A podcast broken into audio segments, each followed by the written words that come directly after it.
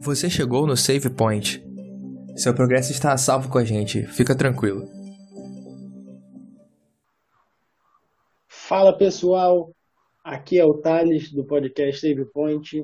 Não deve ser novidade nenhuma para você que sempre ouve a gente que eu estou aqui, mas hoje a gente está com uma novidade bem legal aí. Além da, das pratas da casa estão comigo hoje, a gente tem uns convidados muito legais então, primeiro vou apresentar a nossa galera, apresentar não só para eles falarem com vocês, que não tem como apresentar quem vocês já conhecem. Cris. Fala aí, pessoal. Muito bom estar aqui de novo nesse episódio e para falar com uma galera bem especial aí, né? Não vou dar spoiler ainda do pessoal não. Xande. Fala, gente. Feliz que está de novo no episódio da lição. E vamos lá, vamos, vamos. Xande tá, tá, tá sumido aí da lição, mas agora ele voltou. E agora, Camila? Fala, Save Mores, tudo bom? Tô animada, hein? Também quero falar, mas eu esperar, vamos lá. É, então, pessoal, só para entender aqui o que aconteceu, a gente recebeu uma mensagem no nosso Instagram de, um pessoal de Vitória, no Espírito Santo, e eles têm um podcast também, eu vou deixar, depois eles vão divulgar. O pessoal da Hope Class. E aí eles falaram, pô, vamos gravar um episódio junto e tal. E a gente topou e agora a gente está fazendo aí esse crossover de podcasts e, a gente espera que, se Deus permitir, vai ser um, uma coisa constante que a gente possa gravar juntos várias vezes. Então eu vou deixar eles se apresentarem aí. Vinícius, você pode se apresentar primeiro? Claro, com muito prazer. Fala pessoal, estamos aqui diretamente de Vitória, uma conexão interestadual. Foi uma surpresa muito legal ter achado o podcast de vocês aí pela internet. E melhor ainda que vocês aceitaram participar com a gente aí desse, dessa iniciativa maneira que é fazer a lição. Eu imagino, eu não sei como foi o início de vocês, mas o nosso foi porque começou né, o, a pandemia, então não podia mais ir na igreja e tal. E como é que a gente vai fazer para manter a classe? E aí vamos fazer online. E aí surgiu o podcast, a live da lição também. E agora a gente parou aqui. Muito bom estar com vocês e vamos que vamos. É, a gente comenta, o, o Vinícius, que Deus é craque em. Eu já comentei isso várias vezes, em vários episódios, que Deus é craque em conseguir, de situações péssimas, tirar algumas coisas legais. E o podcast de vocês está aí que é prova disso. E agora, o Ronald, você pode falar com o pessoal? E aí, galera, beleza? Meu nome é Ronald, junto aí com o meu queridíssimo Galter. Nós estamos à frente da lição aí na Hope Class, aqui em Vitória. E é um prazer gigantesco estar aqui com vocês. É muito bom estudar a palavra de Deus e melhor ainda com pessoas tão, tão legais, tão inteligentes. E é muito legal fazer novos amigos. Então a gente juntou o útil ao agradável. E tenho certeza que essa lição vai ser uma maravilha, uma bênção para todo mundo. Show de bola. Então é isso, pessoal. Fica aqui também o nosso agradecimento ao pessoal do Hope Class. A gente está muito feliz de poder estar participando com vocês. É uma honra para a gente. Então, pessoal, agora já indo para o tema da nossa lição, é um tema, quando eu peguei assim, eu vi o título, assim, o nível mais elevado. E aí, eu, como a lição era de educação, eu fiquei pensando, pô, mas o que, que tem a ver, tipo, tá no nível muito elevado com educação, é, questão de conteúdo, a gente tem que saber muita coisa. E aí, conforme eu fui lendo já o texto da semana lá de Jó, é bem legal e eu percebi que a ideia central ou maior desse, dessa semana fala sobre sabedoria. E aí, já é legal a gente, ali no, no, a gente não vai ler o texto aqui, que está em Jó 28, 12 a 21, porque é grande, a gente não quer perder muito tempo lendo aqui. Então, se você puder, abra a sua Bíblia e acompanhe com a gente. Mas o texto já fala algumas coisas muito interessantes sobre a sabedoria.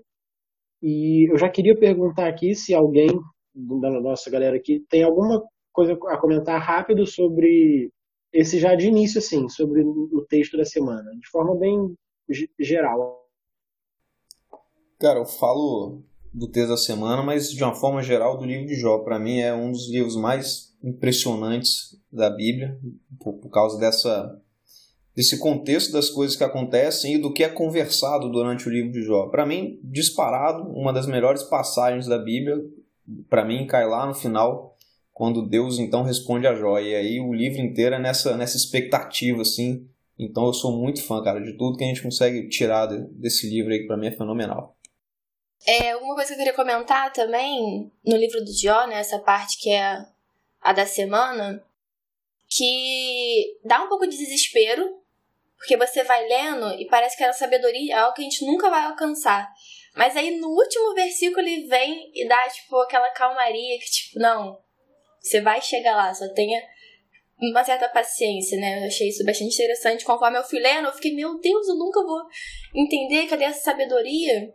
Mas aí, pô, chegou no 28 deu aquele alívio. Eu falei, ah, então leiam, gente, tá muito bom.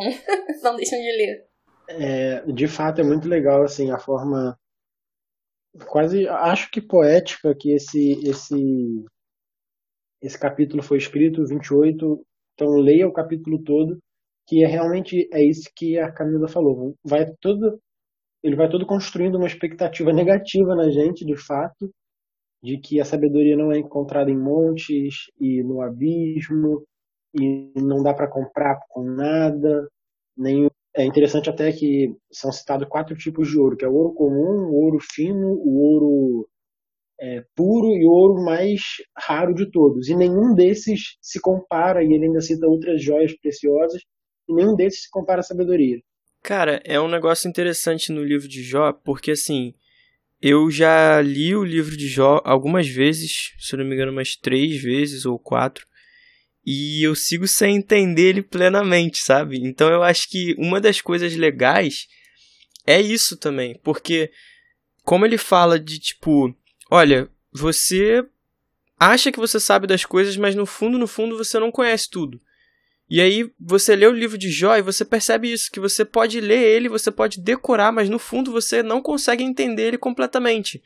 E por que, que a gente não consegue entender? Justamente por causa disso, porque é para demonstrar um pouco isso, pelo menos para mim, né, que não consigo entender, se algum de vocês aí entende plenamente, é, fico feliz por isso, mas pelo menos para mim isso fala bastante, porque assim, olha, mesmo quando você acha que você entende alguma coisa, no fundo Deus aparece no final e te mostra outras coisas que você nem imaginava, sabe? Então acho que ele trabalha nessas, dessas duas formas, né? Pela forma poética, que é o livro de Jó, né? Que ele é todo em forma de poesia, né? E, e pela história em si mesmo. Então, dessas, dessas duas formas, eu tenho esse choque, sabe? De realidade. É, isso que o Cris falou é porque esse, esses versículos eles são um resumo da história, né? Eles são um reflexo, na verdade, da história de Jó, porque retratam a dependência que ele tinha de Deus. Tanto que, assim, a gente vê ao longo da história ele, ele questionando Deus sobre tudo que estava acontecendo e sem saber de nada daquilo, sem entender o plano de fundo muitas vezes.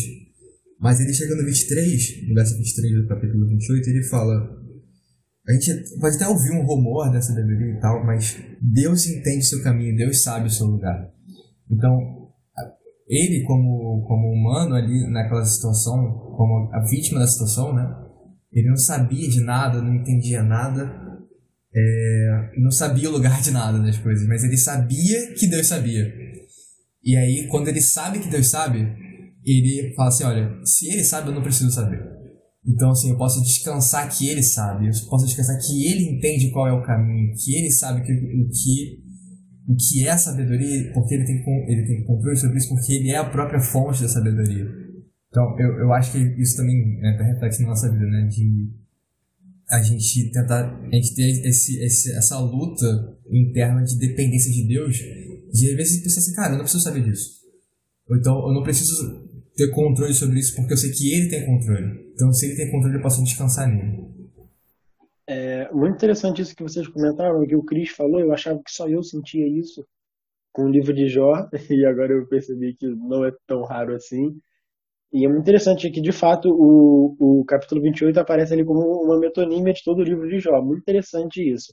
Mas aí, a gente, então, assim, desse capítulo, a gente vai vendo toda a construção da sabedoria, e que de fato é uma coisa muito valiosa, que é difícil de ser encontrada, que não, não é de qualquer forma que a gente alcança.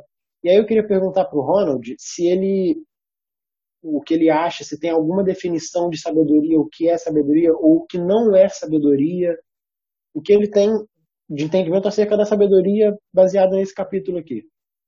É, eu gosto bastante do, do livro de Jó, apesar de também ser da opinião de que ele é um, um pouco confuso, É, quando a gente começou a ler o capítulo dessa semana, eu tenho essa mania de quando a lição manda um recorte, tipo, do verso tal, verso tal, eu leio o capítulo inteiro, porque eu não consigo ficar com essa dúvida do que, que tinha antes, o que, que vai ter depois.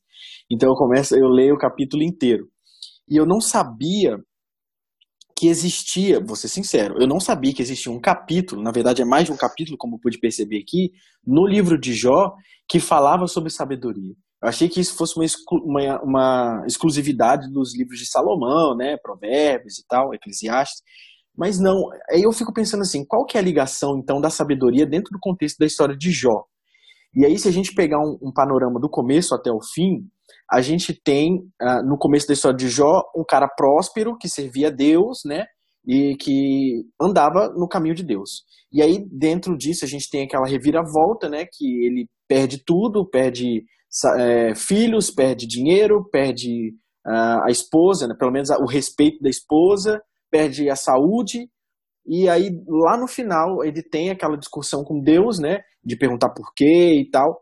E depois é, no final, Deus explica o porquê de todo o universo e porquê das provações dele, e aí recompensa ele com tudo em dobro que ele tinha antes. Por que, que eu fiz essa retrospectiva do, do, da história de Jó? Porque antes de chegar nesse diálogo, Deus explica para ele o que, que é sabedoria, nesses capítulos que a gente estudou. Então, quando ele. E, e essa construção que a gente tem no capítulo 28 é muito legal que a Camila trouxe aqui. Porque eu comecei a ler e eu fiquei naquela angústia, que acredito que todos tenham ficado, e fiquei pensando assim: para que que Deus está falando? Para que isso? Para que essas informações? Aonde vai chegar isso? Né? E aí lá no final, Deus dá aquele famoso tapa de luva, como ele sempre faz, e explica que o único caminho da sabedoria é o próprio Deus. E isso é, é, o, é o mais é, significativo dentro da, da palavra sabedoria.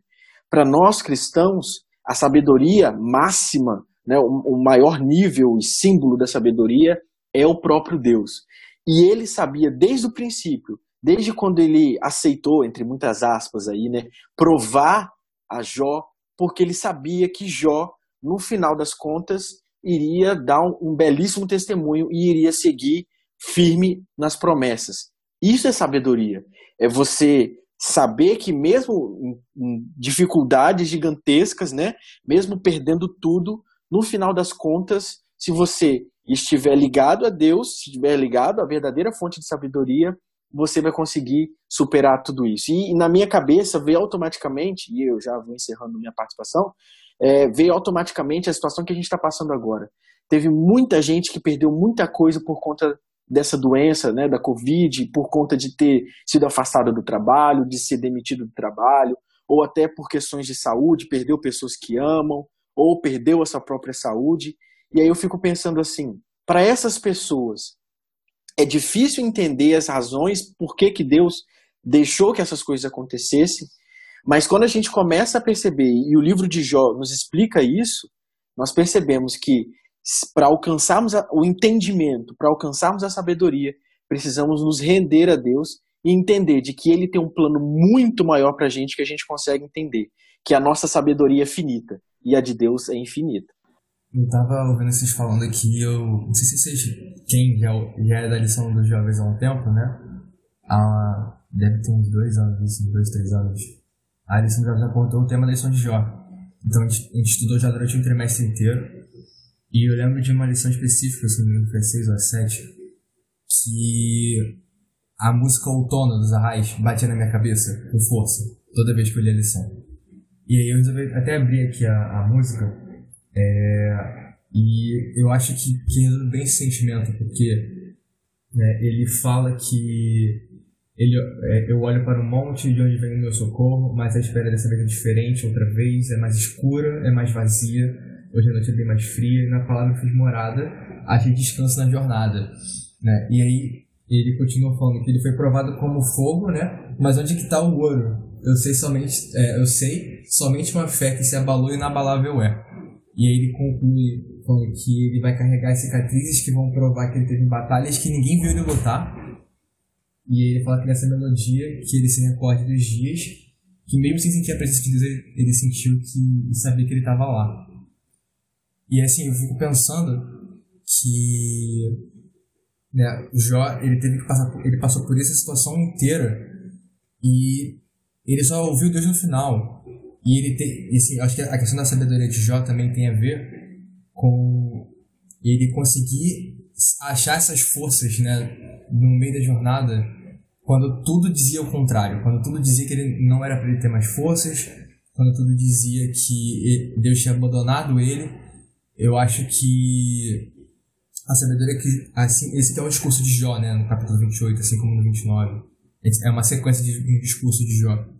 Para ele conseguir chegar nessa conclusão que a gente leu aqui, foi assim, retrato de uma vida que antes de passar por isso tudo, ele estava andando em, ali em constância com, com Deus, sendo um com Deus, onde o Espírito Santo estava ali andando com ele. Não era um cara que, como a Sansão, que o Espírito Santo movia de vez em quando.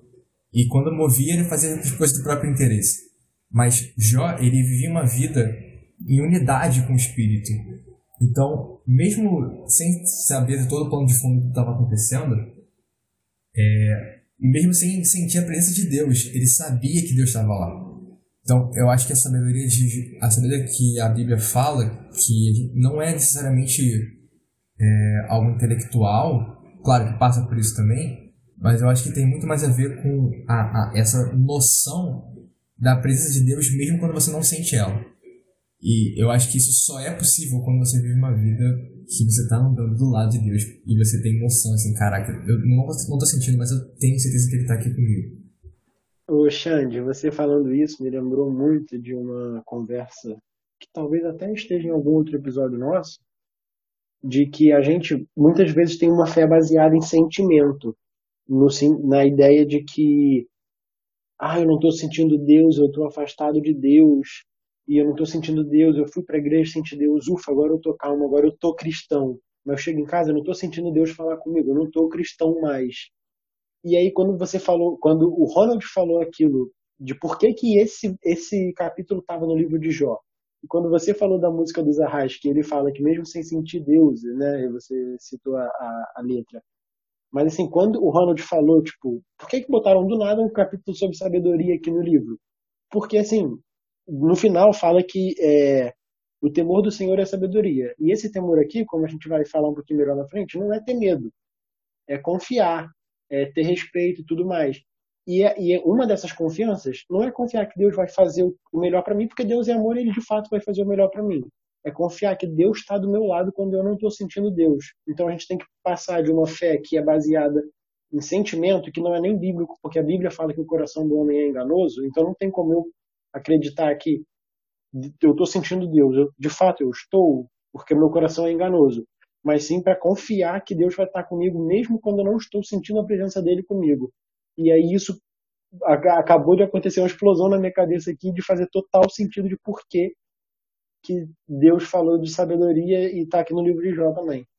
Para mim, todo o livro de Jó é, é, esse, que nem o Ronald falou, esse tapa de luva no ser humano, porque e aí especificamente nesse nesse capítulo escolhido aí pela lição dessa semana, é, Jó diz, né, cara, não interessa o ouro que você tem, a prata que você tem, as safiras, os topázio, o dinheiro, o poder que você tem, você não vai conseguir alcançar essa sabedoria, porque ela não ela não está em lugar nenhum aqui nessa, né, onde os onde os seres vivem, não está aqui, não está presente. Os animais não conseguem chegar até ela, nem a ave que voa mais alto, nem o, o, o ser humano que cava que cava a mina mais funda para procurar ali suas riquezas. Nada nada do que o seu esforço, nada do que vai ser é, satisfatório para que você atinja esse objetivo. Por quê? E aí a resposta foi o que você citou aí, Thales, está no final do, do capítulo, né? No temor do Senhor está a sabedoria. E isso é legal porque aqui a gente tem uma concepção, muitas vezes, né? Eu falo a gente, assim, numa generalização, de que o poder, as posses, as influências, a, a riqueza de alguém, a gente imagina assim, quanto mais né, dentro desse pacote tá essa pessoa, então mais culta, mais admirável, uma pessoa mais entendida, mais vivida ela é. E a gente vê que não adianta isso, né? Vaidade das vaidades e tudo que ela fizer aqui vai ficar para trás quando ela morrer. Então não adianta viver essa vida procurando e perseguindo conhecimento e poder e influência se o meu foco é justamente esse. Não é aquela questão da, da, você caçar a borboleta e você só vai conseguir ter contato com essa borboleta quando você descansar e ela pousar em você. A borboleta é a sabedoria e você vai descansar em Deus.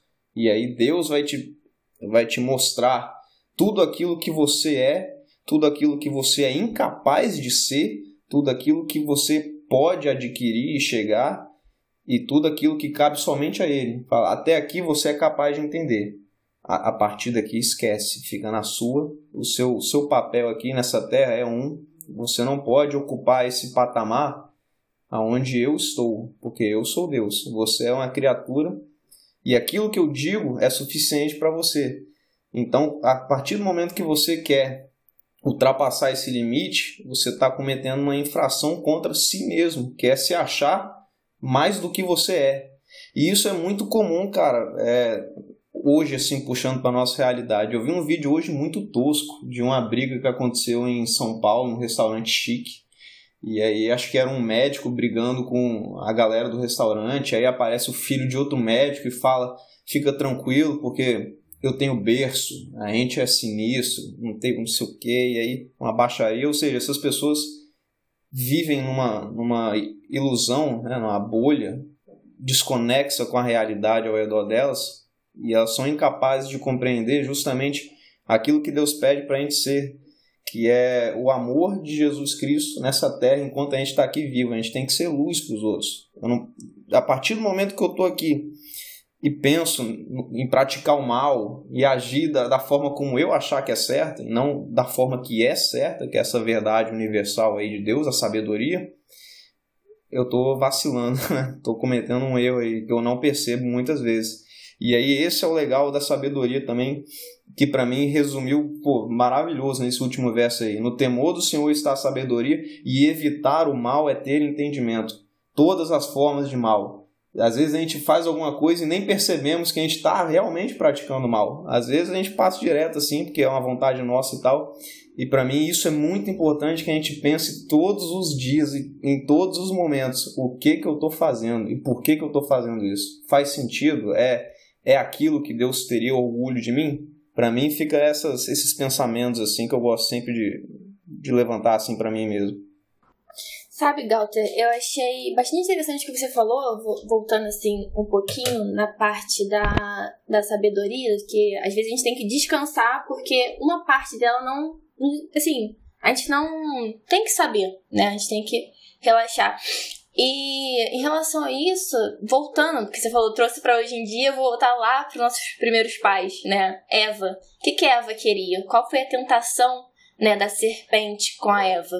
Foi dela ter, tipo assim, você não quer conhecer, você não quer ter todo o entendimento do mundo, você não quer ser que nem Deus. Então, tipo assim, a gente cai nessa tentação desde os nossos primeiros pais.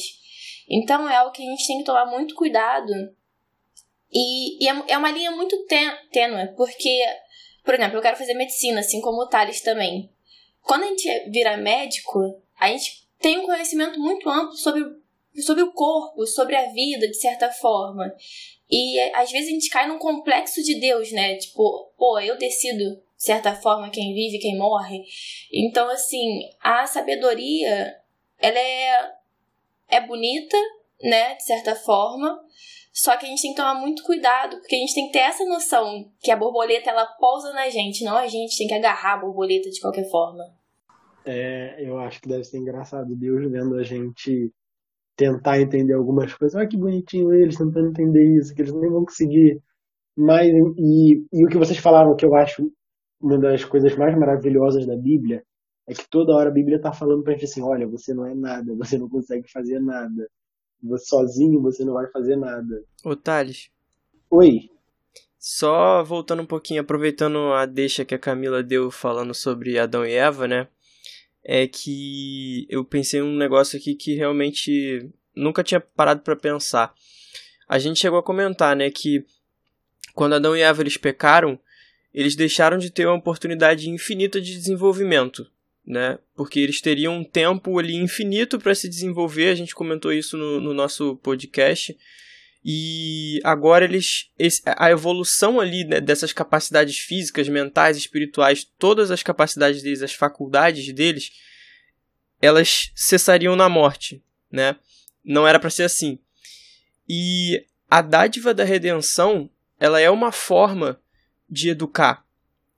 Porque quando Satanás ele continua imputando nas nossas mentes, né, de que a gente deve fazer alguma coisa para consertar o problema do pecado, Cristo ele se oferece como solução para isso. Então assim, Satanás ele conseguiu convencer boa parte do mundo de que nós temos o controle da nossa vida e de que nós temos plena capacidade de resolver os nossos problemas. Então assim, quando ele chegou para Eva e falou: "Ó, oh, você não quer conhecer tudo?" Era basicamente isso que ele estava dizendo. Ele estava dizendo assim, ó, você vai ficar dependendo de Deus para tudo, para te dizer o que tem que fazer, o que não tem que fazer. Você não quer conhecer tudo? Conhece tudo, sabe? E aí, o que que acontece? Ele continua imputando nas nossas mentes essa essa ideia de que se você der a sua vida estudando, trabalhando, você vai conseguir tudo o que você quiser. E assim como no Éden, isso é em parte verdade. Nós temos o poder para fazer muitas coisas e alcançar muitas coisas. Só que o controle total não é nosso. E a gente vê isso lá em Mateus 6,27, né, quando Jesus diz: Quem, por mais ansioso que esteja, pode acrescentar uma hora que seja na sua vida. Né? Então, assim, da mesma forma, ele fez com o pecado, dizendo pra gente que a gente tem poder para resolver a nossa própria situação, de que nada vem de graça, né? Que a gente tem que fazer alguma coisa para merecer, que a gente não é digno disso. Só que em Romanos a gente é alertado. Lá em Romanos 12, versículo 2, né, que diz assim: Não se amoldem ao padrão desse mundo, mas, mas transformem-se pela renovação da, nossa, da vossa mente, para que sejam capazes de experimentar a boa, agradável e perfeita vontade de Deus. Então, assim, quando o mundo todo prega pra gente isso que Satanás fala, né, que, olha, você tem que se esforçar para conseguir tudo que você quiser, Deus fala, dá outro caminho, né? Tipo, ó, se você a gente acha que a gente tem que se esforçar para alcançar a sabedoria, né? Só que não é bem por aí que Deus fala, né? Assim, eu tô, eu tô aqui, a cabeça tá a mil ouvindo vocês falando. É, cara, eu acho que é porque a gente. Eu comentei isso no episódio, no último episódio que eu participei, se não me engano, acho que foi décimo terceiro sábado, que a gente coloca ídolos na nossa vida, né? E aí, quando a gente faz isso, né, quando a gente coloca coisas no lugar, no patamar onde ele não deveria estar, talvez nesse patamar mais elevado, a gente coloca nossos objetivos, a gente coloca nossa carreira, a gente coloca, sei lá, pessoas, nossos relacionamentos, a gente coloca tudo num patamar acima daquilo que de, realmente deveria estar. E eu citei esse mesmo verso, Jeremias 2,5, ele traz pra gente o conceito de que a gente vai se tornar a semelhança daquilo que a gente adora. Então, o povo de Israel, na época de Jeremias, ele, eles começaram a adorar deuses falsos, que eram feitos de madeira, de ouro, sei lá o que, que, que era que seja, mas eram vazios. E ao adorar esses ídolos vazios, Israel também se tornava vazio. E aí eu acho que também por, por consequência disso, a gente, quando coloca essas coisas como alvo e como ídolos na nossa vida que vão guiar nossas motivações. E aí, acho que talvez esse seja o pior das coisas, porque as nossas motivações começam a ficar tortas, ficar, ficar podres, e aí começa a dar erro direto na raiz. E aí os frutos, por consequência, vão ser zoados também. E né, com isso, o que acontece? A gente começa a ter uma, uma percepção errada daquilo que é Deus, quem é Deus e quem é o Espírito, e a gente começa a achar que a sabedoria, que o Espírito Santo, que Deus são coisas que a gente vai usar a nosso favor para atingir algo que é pra gente. Sendo que, cara, essa é a raiz de todo o pecado, que é o egoísmo. Em 1 João 2, se eu não me engano, a gente tem que a concupiscência da carne, dos olhos e a soberba da vida é o modus operandi do mundo. A forma que o mundo opera é eu vou atender aquilo que o meu corpo quer, aquilo que os meus olhos desejam e, e eu vou me colocar acima daquilo que eu realmente sou, que foi como se eu me Galton comentou mais cedo.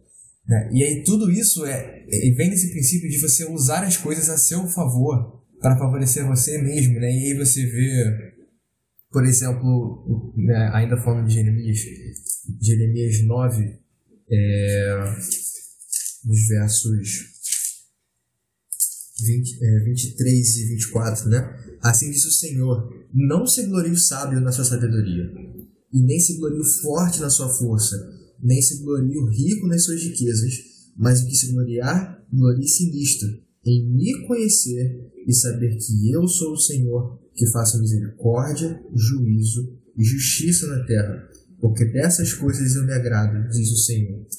Então, cara, é, a sabedoria não é algo que a gente precisa buscar simplesmente para ter um status social maior, para ter mais intelectual e para poder se sobressair na sociedade, para poder você alcançar seus objetivos pessoais.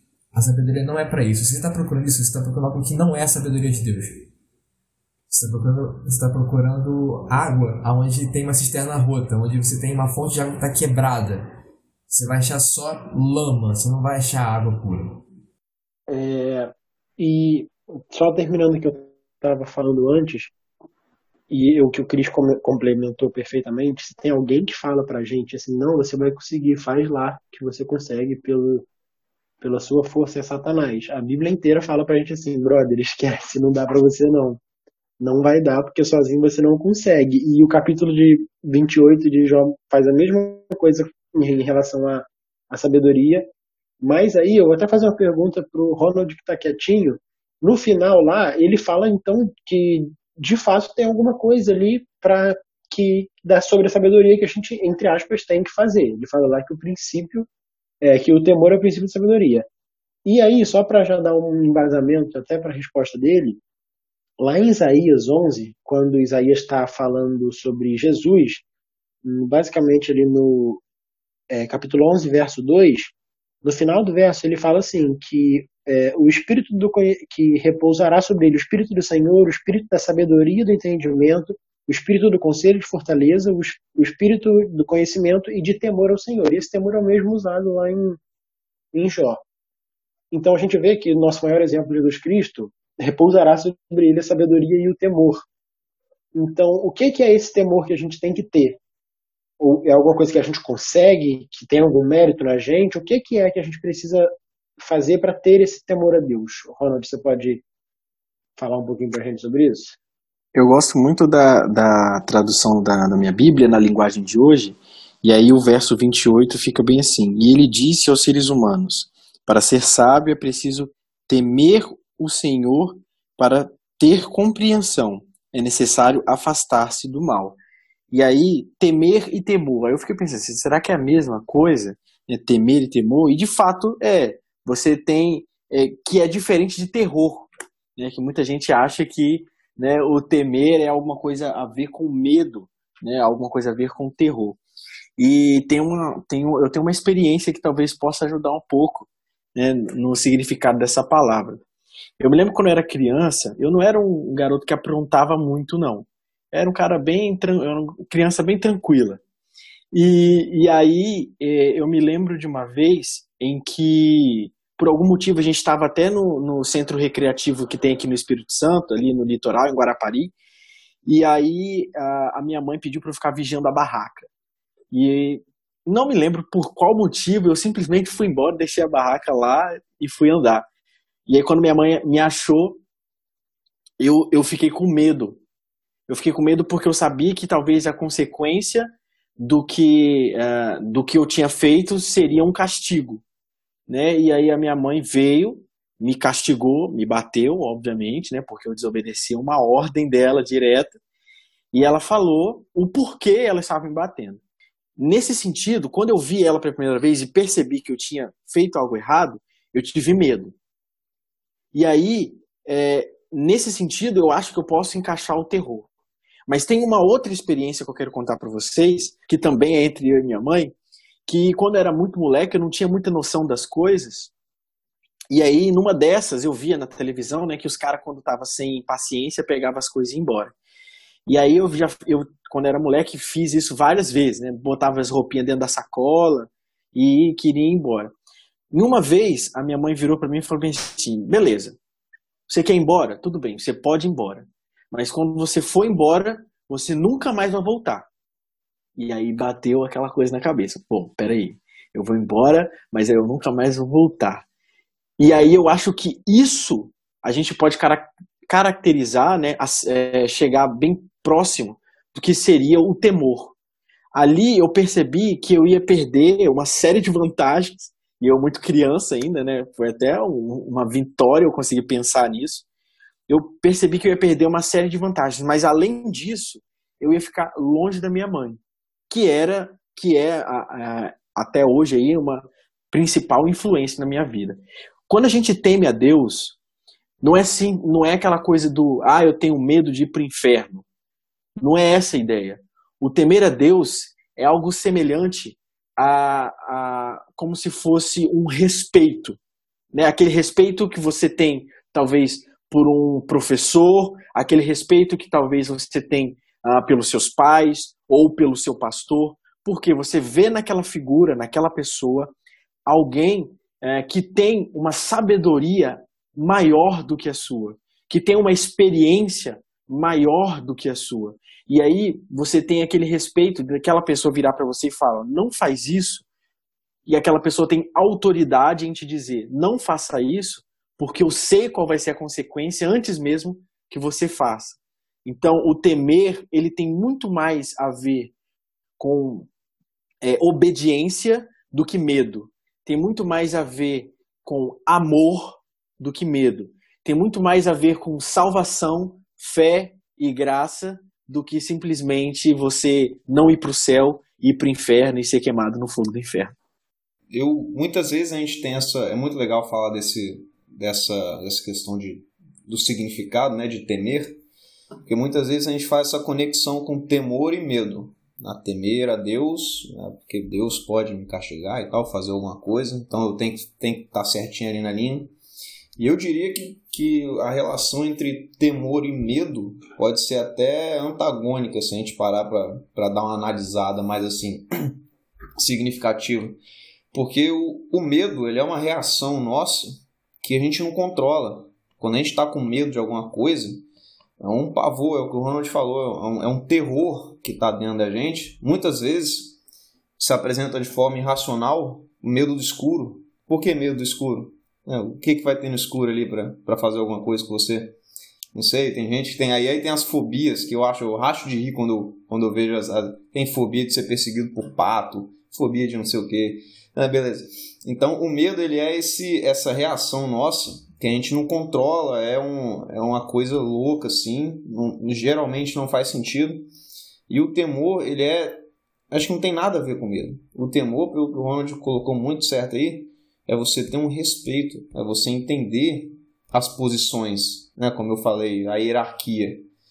É, o temor é você saber o, o, seu lugar e o lugar da outra pessoa. Então, ter, eu temer os meus pais, como o Ronald falou aí, da, da família, é uma coisa que é a chave aí de sucesso para a nossa vida aqui, tanto que é um, é um, é um mandamento, né? honrar pai e mãe.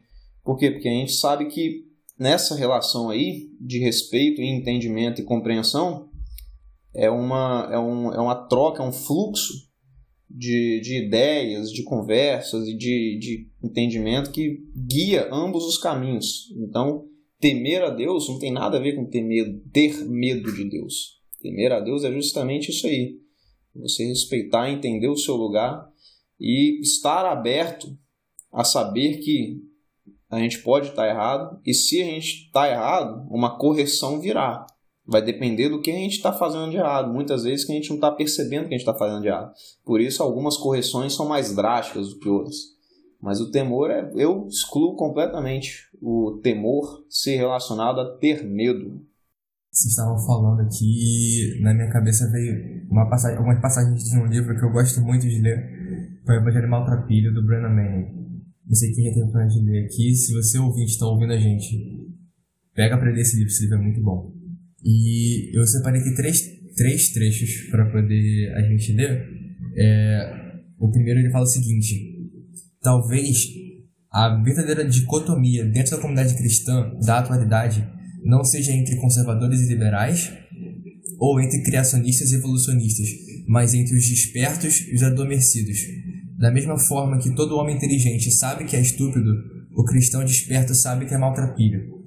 E aí, né, ele fala ao longo do livro sobre essa questão do maltrapilho, mas o que realmente me fez é, lembrar desse livro foi porque durante o livro inteiro ele fala sobre o assombro. ele fala que na relação com Deus muitas vezes a gente, a gente deixa de lado o assombro, não o assombro de ficar com medo, como vocês falaram aqui, né? não é sobre medo, é sobre você olhar para Deus e entender, a tentar e falhar miseravelmente, entender a magnitude de quem Deus é. E aí, numa outra passagem, a gente lê o seguinte: O pecador salvo está prostrado, prostrado em adoração, perdido em assombro e louvor. Ele sabe que o arrependimento não é o que fazemos para obter o perdão, é o que fazemos porque fomos perdoados. Ele serve como expressão de gratidão em vez de esforço para obtenção do perdão. Portanto, a sequência perdão primeiro e arrependimento depois, e não arrependimento primeiro perdão depois, é crucial para a compreensão do verdadeiro da graça. E aí, para finalizar, é, talvez um trecho um pouquinho forte, mas eu vou ler aqui. Ele fala o seguinte: As meretrizes e os vigaristas entram antes de nós porque sabem que não podem salvar a si mesmos, que não têm como tornarem-se apresentáveis ou amáveis. Eles arriscaram tudo em Jesus, sabendo que estavam muito aquém dos requisitos. Não foram orgulhosos demais para aceitar a esmola da graça admirável. Então, tipo, pra mim, eu, eu acho que esse é o último trecho que eu vou ler desse livro hoje, talvez mas o que, que fica para mim, né? Às vezes a gente está tão preocupado em tentar apresentar alguma coisa perante Deus que, assim, a, a Bíblia fala, né? Que aqueles que é, não estão tentando, cara, esses são os que vão conseguir porque eles sabem que não conseguem sozinhos. É sobre isso, entendeu? Não é sobre tentar parecer apresentável perante Deus, mas é quanto mais ciência você tem de que você é um maltrapilho e que você, quanto mais sábio você é, mais estúpido você sabe que você é na real. E aí é nesse momento de reconhecimento da sua, da sua posição, como o Galton falou, da sua posição perante o universo inteiro, da sua pequenez, da grandeza de Deus, da grandeza daquilo que Deus fez pela gente, cara, o que resta é assombro, o que resta é temor. O temor para mim é isso, é quando você se vê na situação de assim, cara, o que que eu fiz para merecer tanto amor? O que que eu fiz pro Deus do universo chegar aqui e dar literalmente a vida dele para que eu pudesse viver uma vida diferente daquela que eu estava vivendo. Então, o temor para mim, ele vai muito nessa, nessa pegada. Tem um. Vocês estavam comentando, o Galter estava comentando, né? E ele mencionou o escuro, e era o que eu estava pensando também, na relação do medo. E aí, geralmente, é o que a gente usa, né? Tipo, por que, que você tem medo do escuro? Porque você não sabe o que está no escuro. Então, geralmente, você tem medo do que você não conhece, né? E aí a gente pensa, se você tem medo de Deus, é porque você não conhece a Deus. Só que tem um detalhe, a palavra temor, eu posso estar falando, fazendo uma, uma analogia aqui que para você não faça tanto sentido, mas eu não sei se os meus colegas aqui, todos, já tiveram a oportunidade de ir na praia no dia em que o mar está tranquilo ou no dia que o mar está agitado. Eu gosto bastante de praia, gosto bastante de mar, já surfei e tal, então conheço. E a analogia que eu vou fazer é a seguinte: quando você está começando ali, né, a aprender a nadar e tal, e você começa a nadar no mar, sempre vai chegar alguém pra, e vai falar para você, ó, oh, cuidado, né? Mas assim, não é para você ter medo do mar. E aí, se você tem medo do mar, aí não se aplica a você, tá? Mas assim, você não deve ter medo do mar. Eu já tomei muito, muito caixote, muito caldo, né? Já quase, já engoli água e tudo mais. Mas eu continuo sem ter medo do mar. Mas eu temo o mar. Por quê? Porque eu sei, eu conheço, eu sei o que, que pode acontecer, né? Quando eu tô lá dentro. Então eu sei que se eu entrar numa correnteza eu vou me dar mal, eu sei que se eu errar uma onda ali eu posso né, tomar um caldo de novo. Mas então isso tem muito relação com você conhecer e saber quem é, né? E aí se aplicando já a Deus, né? E assim como o mar tem dias que ele tá calmo e você fica boiando, fica tranquilo, tem dias que tá agitado e você tem que só aceitar ali, né? Então, assim, da mesma forma, temer a Deus significa você conhecer Ele e admirar quem Ele é. E obedecer com reverência, porque Ele é o grande criador do universo e da terra. Né? E aí acho que entra exatamente nisso que, que o Xande falou, é do assombro. Poxa, se você já chegou na praia um dia e você viu o mar lá com, sei lá, 2 metros, 3 metros e aqui quebra, e aí você escuta aquele barulho e você fica assim, caramba. Cara, você imagina Deus, que é infinito, chegar para morrer numa cruz, e aí raios e trovões e tudo. Se a gente tivesse essa oportunidade de presenciar esse momento, a gente ia entender o que é temor. Assim, só complementar rápido aqui o que o Xande e o Cris comentaram, porque nosso tempo já está começando a avançar, para a gente partir para mais um, um ponto aí que eu acho que é importante a gente falar. Mas, cara, a, o que o Xande falou, a percepção do quão maltrapilho a gente é, e o último texto dele, que ele leu do livro, que inclusive é muito bom, eu estou lendo, não acabei de ler ainda, mas é muito bom, é, me lembrou do chamado de Mateus, que depois a Bíblia comenta que Jesus foi para um almoço onde tinha uma, uma galera assim que não, não era vista como legal na época. Tinha prostitutas, cobradores de impostos que a galera odiava. E essa galera gostava de estar com Jesus. E é basicamente o que o texto do Xande falou. E quem não gostava de estar com Jesus naquela época? Era o cristão de bem da época. Porque o cristão de bem se achava que tinha algum favor em relação a Deus. E, e aí, quando chegou um cara que falou completamente o contrário, olhou para ele e falou: Irmão, tu não, tu não tem nada comigo, você não consegue.